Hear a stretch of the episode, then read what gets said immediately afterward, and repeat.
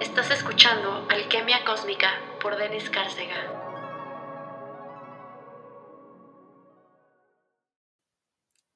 Almas hermosas, ¿cómo están, almas de mi corazón? Yo muy emocionada de seguir con la saga del misterioso y brillante Jacobo Greenberg. La verdad es que estoy muy feliz porque he recibido muchos mensajes de ustedes contándome pues que les gustó este último episodio. También muchos de ustedes me han estado contando que han eh, empezado a investigar por su cuenta, lo cual me parece súper maravilloso, pues eh, es uno de los propósitos de este podcast, ¿no? Que ustedes tomen la información, que hagan sus propias conclusiones, que busquen qué más hay, qué más es posible.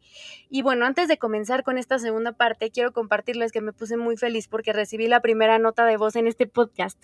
Y si no lo sabían, pueden ir al link que aparece en la cajita de descripción de este episodio y dejarme una nota de voz con algún comentario, alguna pregunta. Y de esta manera podemos establecer un diálogo más cercano. Y justo quiero compartirles esta notita de voz y aprovechar para responderla. Vamos a escucharla. Hola Den, ¿cómo estás? Te habla Melissa Spear desde Colombia escuché este último episodio de lo de Jacobo y me surgió una duda cuando al final dijiste que cuando uno pues como que se abre realmente a todo el tema de la meditación y de querer conectarse con pues como algo más grande que nosotros, que al final pues como que está dentro de nosotros, bueno, whatever, como que también nos abrimos a ver lo bueno, pero también lo malo, pues como entidades más pesadas y te quería preguntar como qué tan importante consideras tú que es perder ese miedo o recibir incluso eso con amor o cómo has manejado eso tú, como que un poquito sobre eso. Te mando un abrazo muy grande, te admiro mucho, amo tu podcast y ya.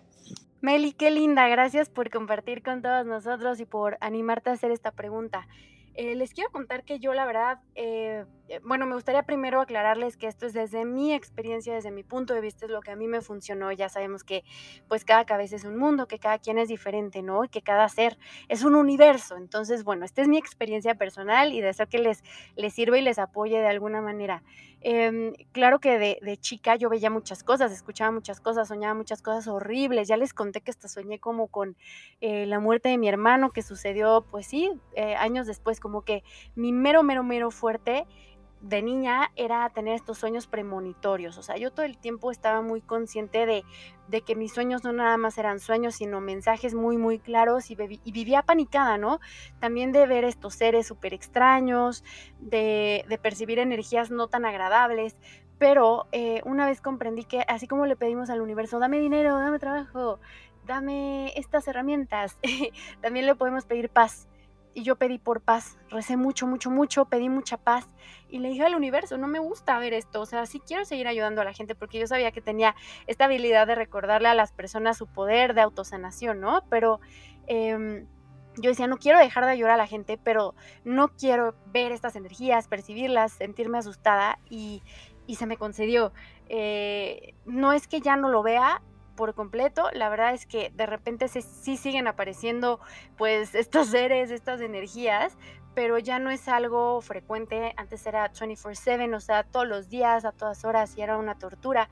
Em, y pues eso, eso me funcionó, el pedirle al universo que por favor me ayudara en este momento de mi vida hasta que yo le, le aclarara que ya estoy lista, que me ayudara a no ver tanta cosa que disparara miedos en mí.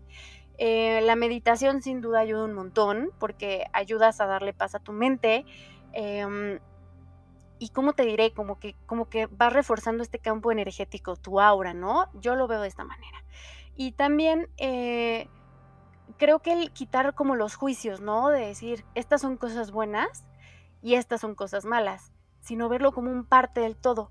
Entonces ahora cada vez que me llegan a aparecer como estos seres o percibo estas energías, en lugar de asustarme, claro que me asusto, ¿no? ¿Para qué les miento? Pero en lugar de apanicarme, eh, digo, a ver, ¿cuál es el objetivo de la presencia de este ser? ¿Qué me quieres enseñar? Este, solicito asistencia angelical, me siento como más protegida, más sostenida y listo. Pero creo que a veces nos tenemos que preguntar, o sea, porque, por ejemplo, me voy por, por algo muy, muy cotidiano, ¿no? Que decimos, ay, quiero ser millonario. ¿Estás dispuesto a ver, ser y percibir lo que, lo que implica ser millonario? Entonces es responderte también esta pregunta, ¿no? A ver, porque todos queremos abrir nuestro tercer ojo y sentimos que es la cosa más maravillosa, pero a ver, ¿estás dispuesto a hacer, recibir y percibir todo lo que implica tener un, tercer ojo como súper abierto? Entonces, bueno, creo que empezar a trabajar desde ahí, trabajar los juicios, saber que para el universo no hay bueno, malo, feo, bonito, sino todo es parte del todo y todos son puntos de vista y todo es contributivo. Entonces, pues como les decía, cuando aparecen estos seres, es mi pregunta, ¿no? ¿Qué, ¿Qué, me quiere mostrar esto de mi situación en este momento? ¿Cuál es el objetivo de este cero, de esta energía manifestándose frente a mí? Y siempre encuentro muchas respuestas. Así que espero haber sido de ayuda, Meli, de ayuda para todos los que tuvieran esta duda. Y me encantaría que me, me mandaran más preguntitas y así podemos seguir platicando y seguir contribuyendo juntos a este proyecto.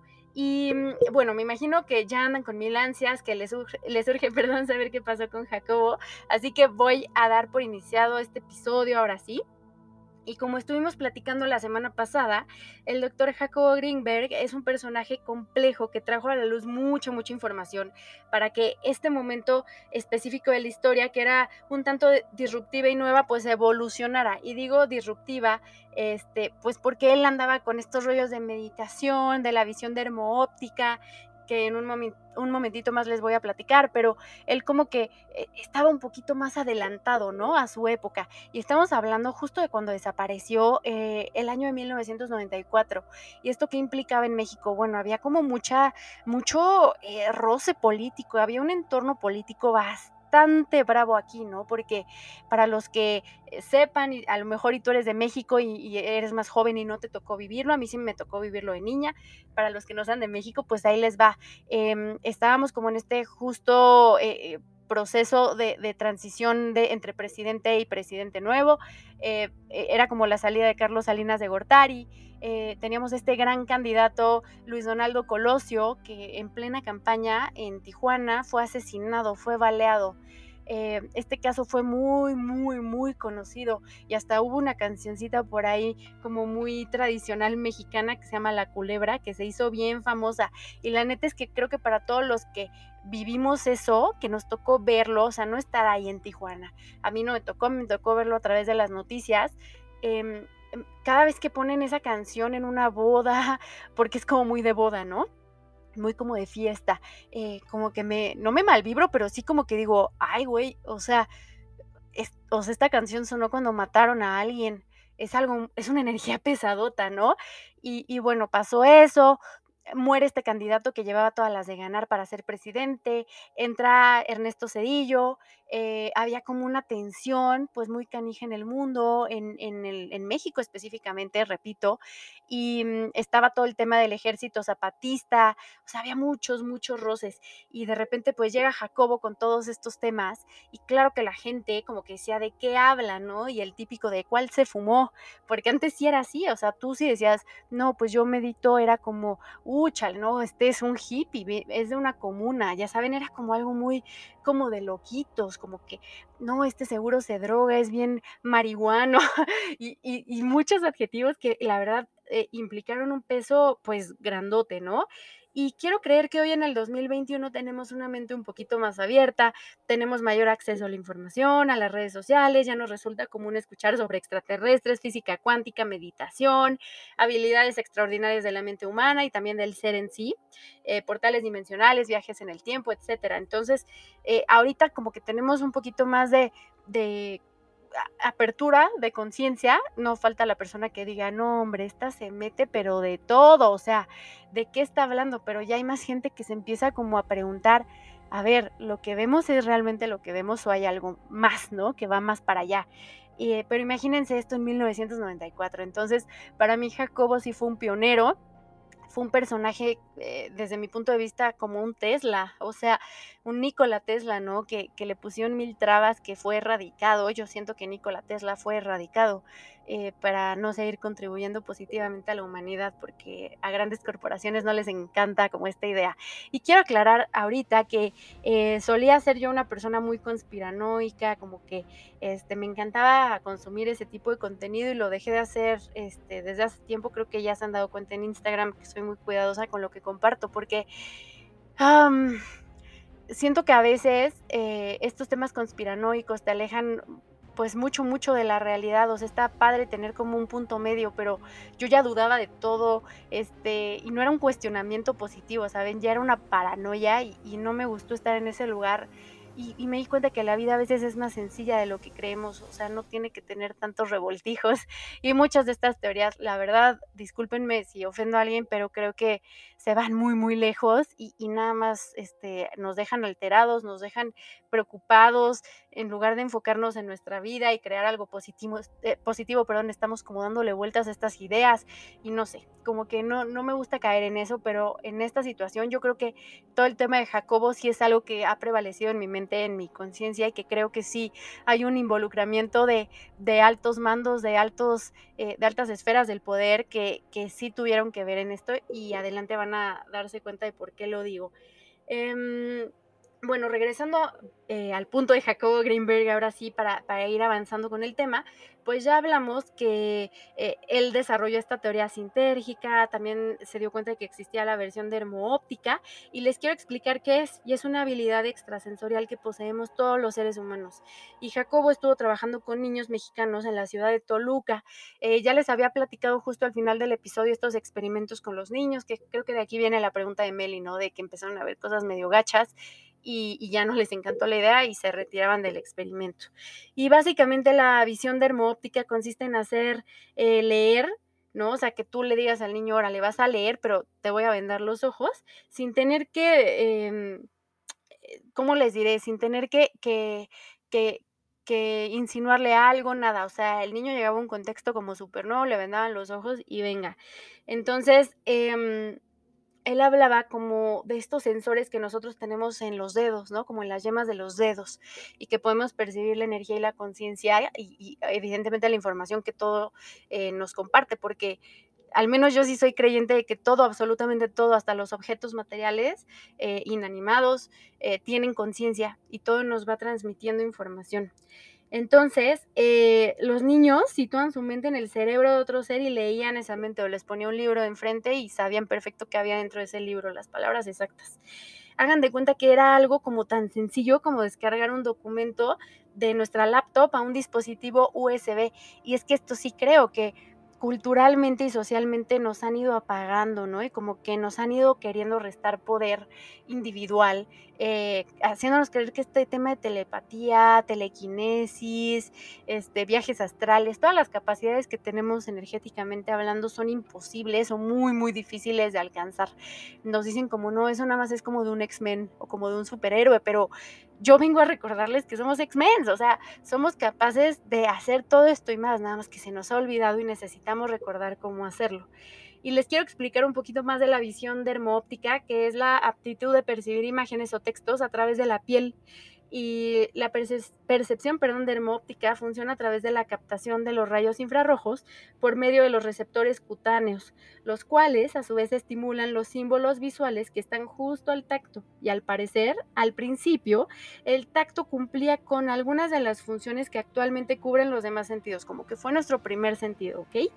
Eh, y los demás sentidos fueron surgiendo respondiendo a nuestras necesidades evolutivas. Entonces, eh, pues el doctor Greenberg tenía pensado extender todos estos estudios que realizaba en torno a la dermoóptica con niños mexicanos al Tíbet, eh, en donde realizaría algunos talleres con niños de esa región. O sea, él dijo, voy a viajar y ahora, imagínense, si esto lo hacen niños que no tienen como esta información de la meditación, de, de como esta espiritualidad como muy arraigada, eh, porque es lo que es, ¿no? Eh, como latinos creo que tenemos la religión muy arraigada, más no la espiritualidad. Y lugares como el Tíbet, ellos son eh, seres que están muy conectados con la espiritualidad, con, con el todo, ¿no? Con la conciencia cósmica. Entonces imagínense cómo iba a ser con estos niños que desde bebés los ponen a meditar, pues iba a ser una locura. Y bueno, Imagínense de verdad todo lo que esto significó y significa a nivel ciencia, tecnología militar, etcétera. De aquí es que quiero partir a relatar algunas teorías con respecto a lo que pudo haber sucedido con el doctor Greenberg, pues en diciembre de 1994 misteriosamente desapareció. Y Jacobo, o sea, aquí como que se empieza a poner como muy loco todo y les voy a contar como por qué la gente se dio cuenta que estaba desaparecido. Y es que no acudió a citas que tenía con sus alumnos. Y dos días antes de emprender un viaje esperado a Nepal, que estaba programado para el 14 de ese mes, o sea, de diciembre, no llegó ni siquiera a la fiesta de cumpleaños de su hija. O sea, y él, como ya les platicaba en los episodios, perdón, en el episodio pasado, pues su hija era el amor de su vida, ¿no? Él se desvivía por su hija. Ya estaba divorciado de, su pareja, pero él decía, no, o sea, mi hija lo es todo y jamás faltaría, jamás le fallaría a su hija. Em, él tenía este viajecito a Nepal y, como que previo a esto, pues dejó de ir a citas, dejaba plantada a la gente. Y, cuando pasa lo de su hija, todo el mundo dice, no, aquí hay algo muy, muy raro.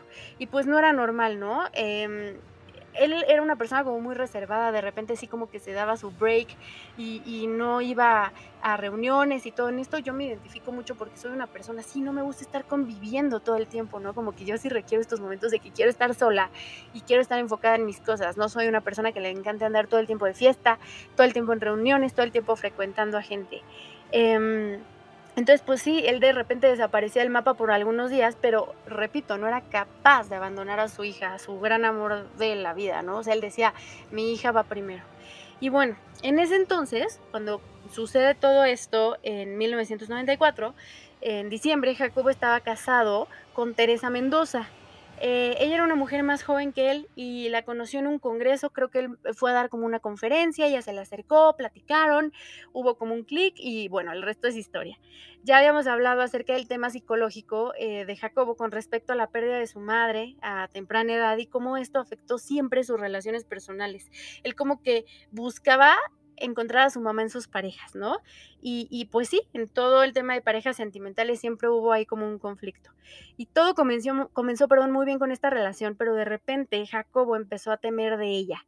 O sea, él como que le decía a gente cercana, híjole, ya como que esta mujer ya me empieza a dar cosita. Y mm, eh, de repente él como que dice, ¿sabes qué? Que ya, ya no me siento seguro aquí.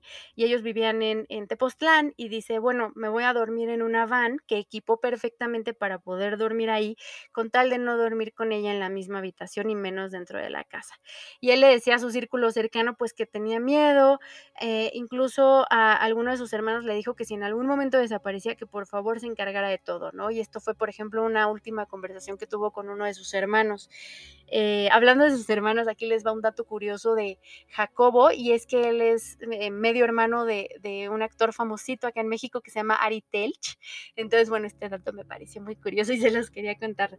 Eh, Teresa tenía como estos ataques de ira, ¿no? Como que perdía el control y era una cosa de terror. Entonces, pues él sí estaba bastante asustado. Imagínense una persona que está como tan clavada en, ser como un psiconauta, en explorar su conciencia, en meditar y de repente te topas con alguien así, sí de ser un poco de terror.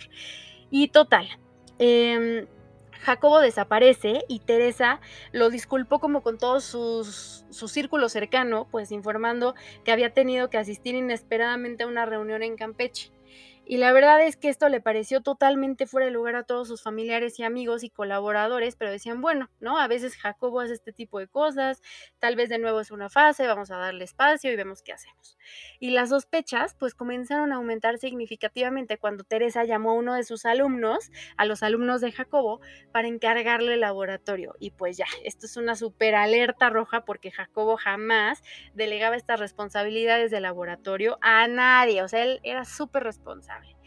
Y cuando Jacobo no regresa de este supuesto viaje al Tíbet en la fecha planeada, pues todos imaginaron que tal vez habría extendido su estancia en los Himalayas, este, que a lo mejor y se quedó como a turistear por ahí, que conoció a alguien este, y se quedó a explorar, pero cuando el retraso pasó de semanas a meses, su familia y amigos empezaron a preocuparse gravemente. Llamaron a Nepal, a la embajada de la India, incluso también llamaron a una tía de Jacobo que vivía en Israel y a quien posiblemente pasaría a visitar en su camino de regreso, ¿no?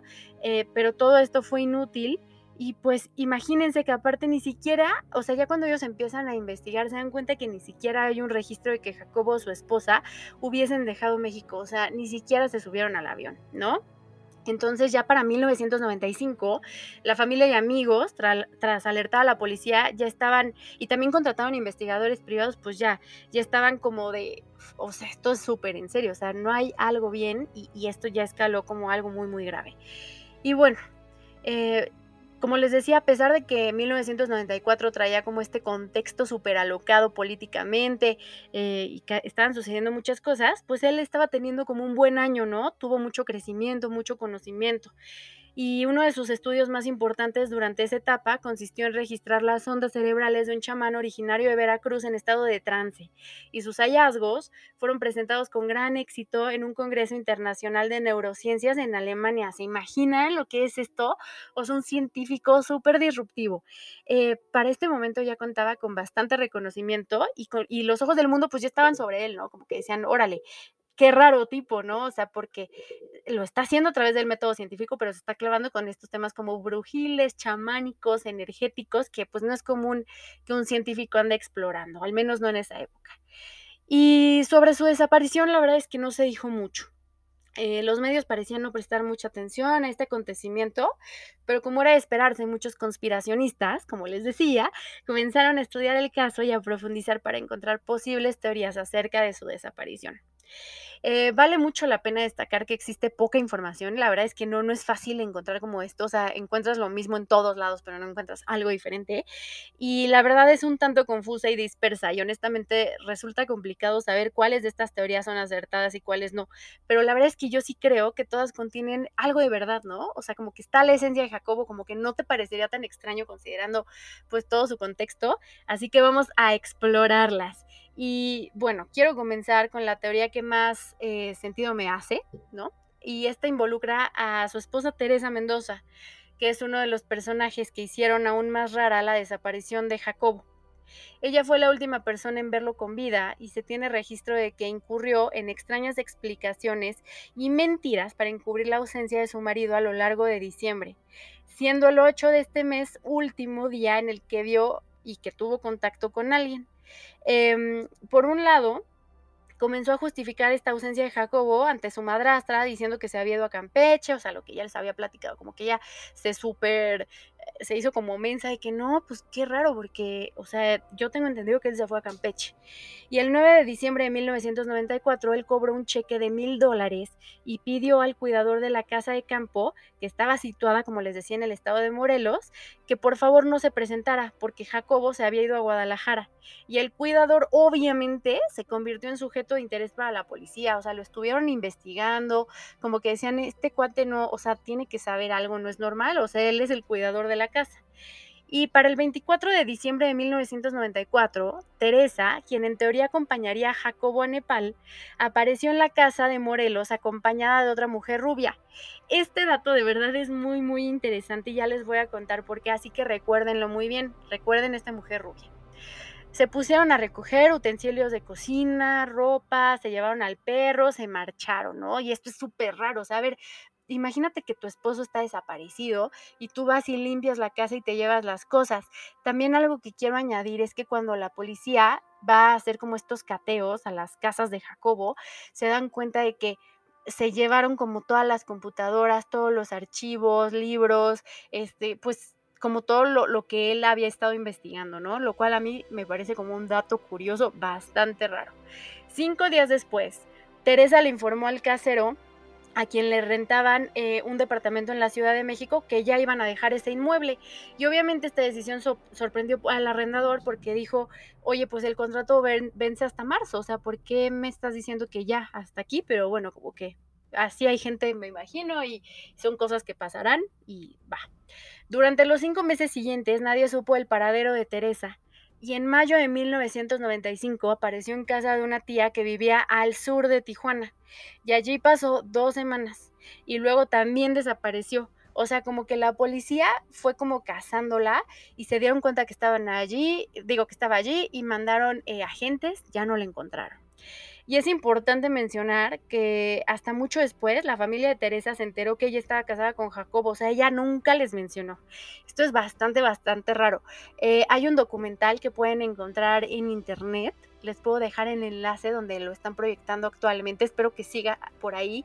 Eh, se llama El secreto del doctor Greenberg y justo ellos se centran mucho en, su desaparición, ¿no? Entrevistan a sus hermanos, expareja, a su hija y, te va, ah, también ahorita les voy a platicar de Padilla, este, y, y se dan cuenta de que esta mujer, Teresa, en realidad era alguien completamente anónimo y desconocido. O sea, eh, pero algo muy interesante que les quiero platicar es que al parecer ella estudió en Los Ángeles, en, en una universidad por allá, y no sé si sepan, pero a la CIA está súper comprobado que les encanta poner como todos sus experimentos y, estudios pues en universidades. De hecho, el proyecto MK Ultra también sucedió en, en, universidades y hay por ahí el Luna Bomber, que fue un cuate que mandaba como cajas de paquetería con bombas este, que fue eh, pues sujeto de, experimentación del proyecto MK Ultra. Entonces, imagínense hasta dónde han dañado a la psique y qué, experimentos están haciendo con nosotros. Oigan, la neta ya me puse bien nerviosa, ya me puse bien nerviosa, me pongo nerviosa de hablar de estos temas de la CIA y todo, porque, hello, nos están escuchando. O estoy segura de que sí nos están escuchando, ya sé que parezco un poco loca ahorita, este, y por eso les decía que di como un paso atrás con las teorías de conspiración, porque me empezó a poner nerviosa, pero eh, sí, la verdad es que sí estoy nerviosa, ¿para qué les miento? Em, vamos a retomar con, todo esto de Teresa. Em, entonces, bueno, les contaba que, que, su familia ni siquiera sabía que estaba casada ni nada. Y se dieron cuenta de que sus identificaciones eran falsas, que probablemente su nombre también lo era. Y, aquí quiero comentar que hay infinidad de historias de científicos trabajando en proyectos súper importantes que se casan y sus esposas los van aislando del mundo, de sus, de sus familias y misteriosamente desaparecen, así de la nada. Entonces, coincidencia, la verdad es que yo no lo creo. Todas estas incongruencias y el extraño comportamiento de Teresa hacen que sea señalada como responsable directa o al menos como cómplice de la desaparición de Jacobo. ¿Ustedes qué piensan? Yo la verdad es que sí, o sea, me parece muy, muy raro. Sobre todo porque Jacobo como que siento que ya le había cachado algo y como que dijo, híjole, esta me quiere hacer algo, ¿no? Porque, o sea, ¿por qué no se iba? O sea, había algo muy, muy raro ahí. Y el gobierno mexicano solicitó a Clemente Padilla, un reconocido comandante de la policía mexicana, que se encargara del caso y que encontrara a Jacobo. Y voy a citar lo siguiente. No tengo un cuerpo, no tengo sangre, no tengo un rastro, no sé. De ahí realmente es una cuestión de que quieras creer. La evidencia muestra que la esposa está prófuga, que podría estar en Estados Unidos. Supongo que hay algo ilícito en todo esto y que ella sabe algo al respecto. Si está muerto, vivo, secuestrado, es otra cuestión. Y esta declaración está incluida en el ampliamente difundido artículo de Sam Quiñones titulado Buscando al Dr. Greenberg, que pertenece al New Age Journal de 1997. Y Padilla, desde mi punto de vista, la verdad es que realizó una impecable investigación y después de pistas falsas o sin sentido, dio con un testigo que era un trabajador de una gasolinera en Boulder, Colorado, en Estados Unidos. Y este testigo aseguraba haber visto a Jacobo en Boulder, Colorado, en compañía de dos agentes de la CIA. Uno de esos agentes era justamente una mujer rubia. ¿Cómo ven? O sea, a mí me cuadra que es como la mujer que estaba con Teresa, porque también este testigo asegura que Teresa estaba allí, junto con otro agente hombre. Entonces, bueno, ¿será que Teresa en realidad era un agente encubierto de la CIA? Padilla, con un historial intachable de casos resueltos, fue apartado de la investigación y posteriormente cesado. O sea, le empezaron a bloquear las cosas, le quitaron, cerraron, le dijeron hasta aquí. Em, entonces el gobierno literal lo destituyó y justo él relata que en alguna ocasión el presidente de México en ese entonces, Ernesto Cedillo, mandó personalmente eh, a unos agentes para preguntar qué sabía del caso. Imagínense, porque no es que llegara la policía, o sea, llegaron como dos agentes, como no sé si un servicio secreto de por parte del, del policía, eh, del presidente, no, no sé qué haya sido, pero esto está bastante, bastante raro. Eh, pues Padilla, la verdad es que aún vive obsesionado por su único caso sin cerrar. Eh, pero por otro lado, también hay rumores señalando que la Policía Judicial del Estado de Morelos encontró dos cadáveres que supuestamente correspondían a Teresa y a Jacobo en estado de descomposición, pero habían recibido dinero para ocultar el hallazgo. Entonces, bueno, aquí también me pregunto, ¿no? ¿Será que Jacobo fue silenciado por el gobierno mexicano o que la CIA lo secuestró con fines de estudio para avanzar en tecnología militar? Y, aquí yo los quiero invitar a que investiguen el archivo desclasificado de la CIA denominado Proyecto Stargate, pues este proyecto habla acerca de la visión remota, que básicamente consiste en lo que hacía Jacobo, ¿no? Tú pones aquí a alguien entras en este estado meditativo y puedes utilizarlo a manera de espionaje, porque no necesitas mandar como a un eh, agente ni nada, no necesitas poner su vida en riesgo, estás yendo como de manera, o sea, usando tu telepatía. Entonces, esta parte a mí me parece bastante fuerte y, creo que em, también es muy importante comentarles que mm, esta o sea, este proyecto que, que, habla de la visión remota menciona abiertamente los estudios realizados por el científico mexicano Jacobo Greenberg con respecto a la telepatía, la teoría sintérgica y la visión dermóptica. Entonces, bueno, para que vean que la CIA sí conocía de Jacobo y que, bueno, o sea, para ellos es un gran avance militarmente hablando, ¿no? Eh, una de las líneas de investigación o especulación señala la probable intervención de agencias de inteligencia estadounidenses como la CIA y el FBI, y tras la negativa de Jacobo para colaborar voluntariamente con ellas, tal vez ellos dijeron, bueno, pues lo raptamos, ¿no? O sea, no quiso por las buenas, ahí va por las malas. Y tal vez hasta le dijeron como, vamos por tu hija, o sea, si tú no vienes, le hacemos algo a tu hija. Y esto pudiese haber sucedido con toda la ayuda del gobierno mexicano para desviar pistas, bloquear investigación y demás. Ya sabemos que, o sea, los gobiernos no se tocan el corazón y el mexicano, pero nunca en la vida. Entonces, bueno, Em, en este caso, la intención habría sido de hacerse de la experiencia y la información que Jacobo acumuló a lo largo de todos sus estudios y experimentos para aprovecharla en beneficio de las agendas que caracterizan a estos organismos, ¿no? Que es la manipulación social y las psicotecnologías orientadas a fines bélicos. Ay, oigan, sí siento que, a ver si no nos censuran, oigan, ya me empecé como a angustiar, pero bueno, hasta donde tope este episodio. Y bueno, de hecho, eh, pues hay quien especifica que fue secuestrado para colaborar a la fuerza en un proyecto que involucraba la creación de misiles psíquicamente dirigidos. O sea, puff, ¿se imaginan eso? Yo la verdad es que sí creo que es súper posible. De hecho, eso si quieren lo podemos hablar después, pero hay muchas teorías que hablan de cómo el gobierno, específicamente el gobierno estadounidense, ha decidido intercambiar humanos eh, por tecnología extraterrestre. Entonces es como, venga, tú me das tecnología para mis guerras, para mis misiles, para hacer potencia todavía, y yo a cambio te, te facilito una granja humana para que tú puedas experimentar y hacer lo que desees. Entonces no me suena tan disparatado.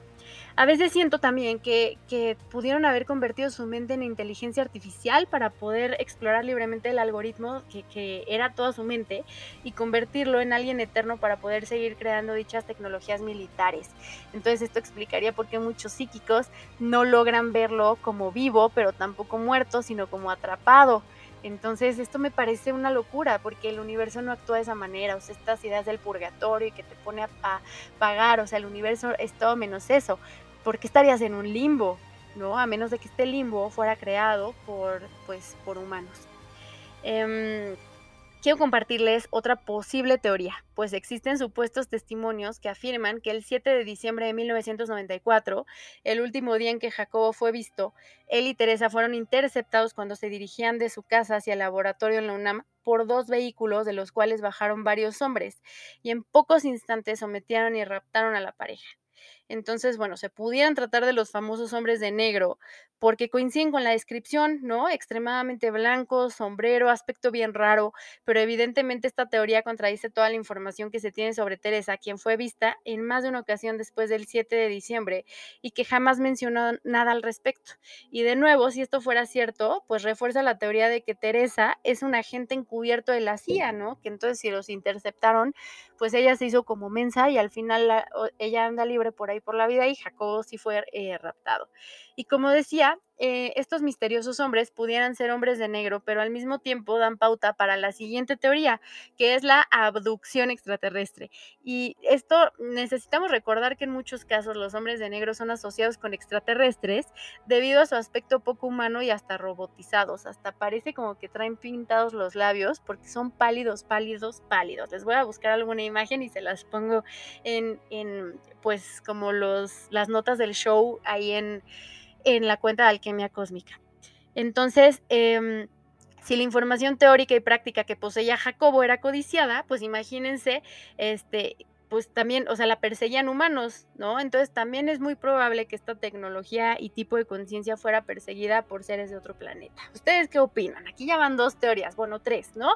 Tenemos la teoría de que, pues, Teresa era un agente de la CIA y se lo llevaron a la fuerza para que él pudiera seguir aportando para la milicia, para la CIA tenemos la teoría de que fueron interceptados por estos hombres de negro y que entonces eh, mataron a, o se llevaron a Teresa y a Jacobo. Eh, miento, tenemos cuatro teorías. También tenemos la teoría de que sí fueron encontrados sus cuerpos, pero el gobierno lo encubrió o alguien más lo encubrió.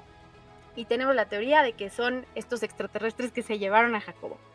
Eh, otra teoría que también quiero platicar con ustedes es que hay personas que han señalado las supuestas discordias que existían entre Jacobo y el antropólogo brujo Carlos Castaneda y todo su clan, ¿ok? Él ya tenía como, la verdad es que no sé si decirlo así, pero parecía como un tipo secta, ¿no? Era esta comuna en donde la gente lo seguía y ahorita van a ver eh, todo lo que implicaba estar ahí. Pero de acuerdo con estas personas, Castaneda tuvo algo que ver con la desaparición de Jacobo.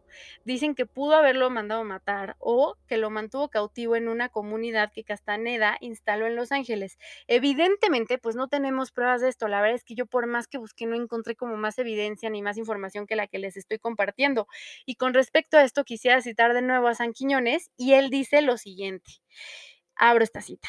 Otra idea que Padilla ha considerado involucra a Carlos Castaneda. La relación entre Greenberg y Castaneda era complicada, una mezcla turbulenta de mentes inquietas y egos poderosos. Una vez Greenberg escribió de su admiración por el autor reclusivo, diciendo que Castaneda había influenciado su manera de pensar acerca del chamanismo. En 1991, Greenberg, su esposa y Tony Karam, que era un polémico fundador del Centro Budista Casa Tibet en México, visitaron a Castaneda a invitación del último en Los Ángeles. Allí, dice Karam, Castaneda propuso que Greenberg dejara su laboratorio en la UNAM para irse a vivir a su comunidad. Greenberg declinó. Su relación se desintegró durante un viaje que Castaneda hizo a México dos años después. Los amigos y la familia de Greenberg lo recuerdan llamando frecuentemente a Castaneda ególatra, más interesado en el poder que en la verdad. También recuerdan que Tere, la esposa de Greenberg, se quedó enamorada de Castaneda y de su grupo. Los alumnos recuerdan, perdón, la recuerdan hablando de su amistad con Florinda Donner, una socia de Castaneda. Es una línea de investigación, dice Karam, quien hasta hace poco tenía lazos cercanos con el grupo de Castaneda. Es un mundo muy extraño. La gente que se mete en ese grupo tiende a cortar lazos con el resto del mundo. Nadie vuelve a saber de ellos nunca más. De todas maneras, he hablado de esto con, con ellos muchas veces y me han dicho repetidamente que no saben nada al respecto. También parecen estar muy tristes al respecto. Padilla dice que no tiene evidencia de que Greenberg o su esposa estén con Castaneda. A través de un portavoz en la Ciudad de México, Castaneda ha declinado hacer comentarios. Y bueno, cierro esta cita y quiero agregar también que supuestamente Jacobo alguna vez confió a Castaneda que estaba realizando una, una recapitulación, ¿no? Y esto era un ejercicio chamánico que consiste en repasar detalladamente todos los momentos de tu vida hasta el presente, para purificar el psique del aquí y ahora, a partir de la cual escribía un libro autobiográfico. Esta obra jamás salió a la luz.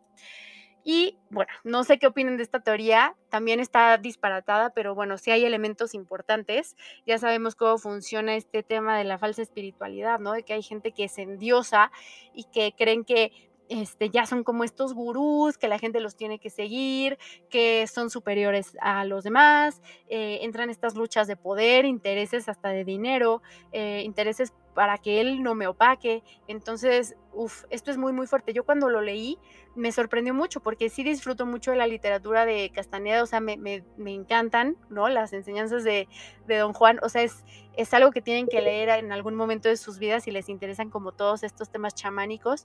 Y dije, wow, ¿hasta dónde llega la ambición humana, ¿no? ¿Hasta dónde llega esta sed de poder, estas ganas de querer joder al otro para que no te opaque a ti y eh, sea o no responsable, creo que lo, lo, lo, no sé cómo decirlo, yo no pongo a la gente en pedestales, pero sí como que digo, wow, ¿no? Pierde mucha credibilidad, porque entonces, ¿quién escribió esto, no? O sea, ¿sí fue su espíritu o fue una persona cegada por poder y con ganas de, no sé, de conseguir otras cosas? Y bueno, la última teoría que quiero compartir con ustedes gira en torno a una probable iluminación o a una especie de exilio espiritual voluntario al cual Jacobo accedió tras alcanzar algunas verdades trascendentales.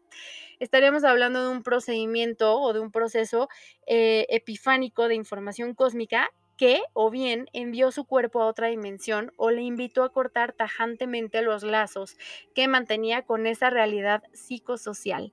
Em, no sé si es como un proceso de cristalización, parecido a algo que pareció, digo, que, que sucedió con, con Enoch, ¿no? Que se dice que él es Metatrón, que se cristalizó y es el único arcángel que ha sido humano. Entonces, eh, esta parte tampoco me parece disparatada. Creo que al final él estaba explorando niveles de conciencia súper elevados y estaba trabajando con energía súper elevada y, y, que esto sucediera, honestamente a mí no me sorprendería. Jacobo mencionó esto en su llamado libro El prototipo y voy a citar.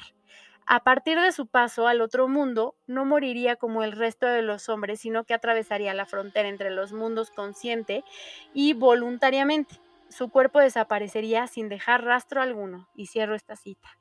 Hay gente eh, que dice que Jacobo fue requerido como un hombre de espíritu por la tradición tolteca y que acudió al llamado de Cuauhtémoc. ¿Se acuerdan que lo mencionamos en el primer, en la primera parte de, este, pues de, Jacobo Greenberg eh, y Cuauhtémoc, que yo le voy a decir el hermanito, porque así se manifestaba a través de Pachita, eh, pues de alguna manera le dijo como, o sea, él, ha sido esta constante, ¿no? Que aparece en todas estas teorías y que le dijo, retírate porque te van a desaparecer o van a matar a Pachito, te van a matar a ti, al gobierno no le está latiendo lo que estás haciendo.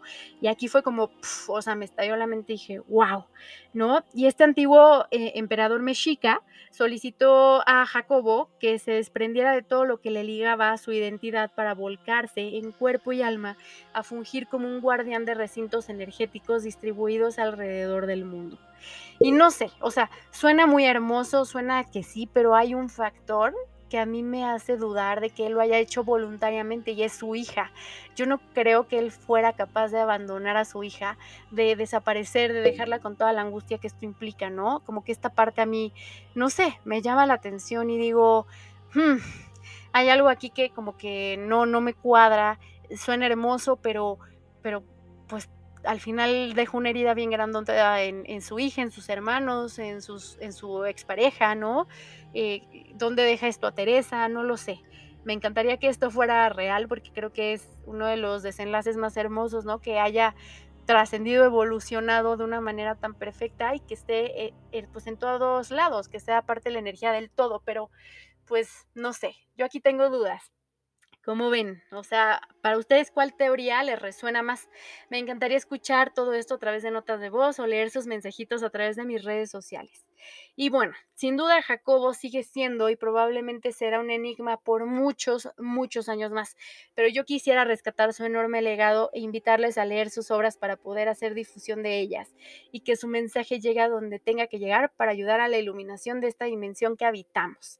Y de verdad, Ay, Dios mío, hasta quiero llorar, pero muchas, muchas gracias por permitirme tener este espacio, por permitirme compartir con ustedes. Eh, yo creo que este es de los episodios más, más locos de Alquimia Cósmica y, y nada, estoy feliz de que lo podamos compartir juntos, de que ustedes me manden sus mensajes, sus teorías, sus ideas, ¿no? Porque creo que tal vez no vamos a poder resolver este misterio, pero sí podemos contribuir a que su legado siga, eh, pues sí, expandiéndose por todo el mundo, por todo el universo.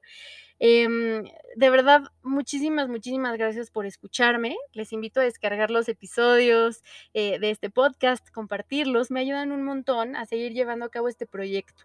Y espero hayan disfrutado mucho esta saga. Fue realizada con un enorme respeto, amor y admiración por Jacobo y por cada uno de ustedes. También los invito a seguirme en redes sociales. Me pueden encontrar en Instagram como Blonde and Lemonade y como Alquimia Cósmica. Lo pueden encontrar en la cajita de descripción, ¿cómo se llama? El enlace directo para que le den clic y vayan directito, porque allí podrán estar al tanto de mucho contenido adicional. Y bueno, almas hermosas, me despido por el momento. Vienen pues muchos episodios mágicos como este, tendremos pendiente el de Pachita. Les pido un poquito de paciencia porque quiero terminar de acomodar como toda la información que voy buscando. Eh, en total de todo esto de Jacobo resumí yo creo unas 40 páginas. Eh, es un trabajo grande y agradecería su paciencia, pero el próximo episodio también viene cargado de magia, de, de, mucho amor y de mucha energía bonita para cada uno de ustedes. Gracias por suscribirse a este podcast, por estar, por permitirme llegar a sus oídos, a sus cabecitas. Y nada, les mando mucho amor, deseando que siempre sean muy felices que estén en plena salud y que siempre recuerden el amor que son y somos cada uno de nosotros. Besitos, bye bye.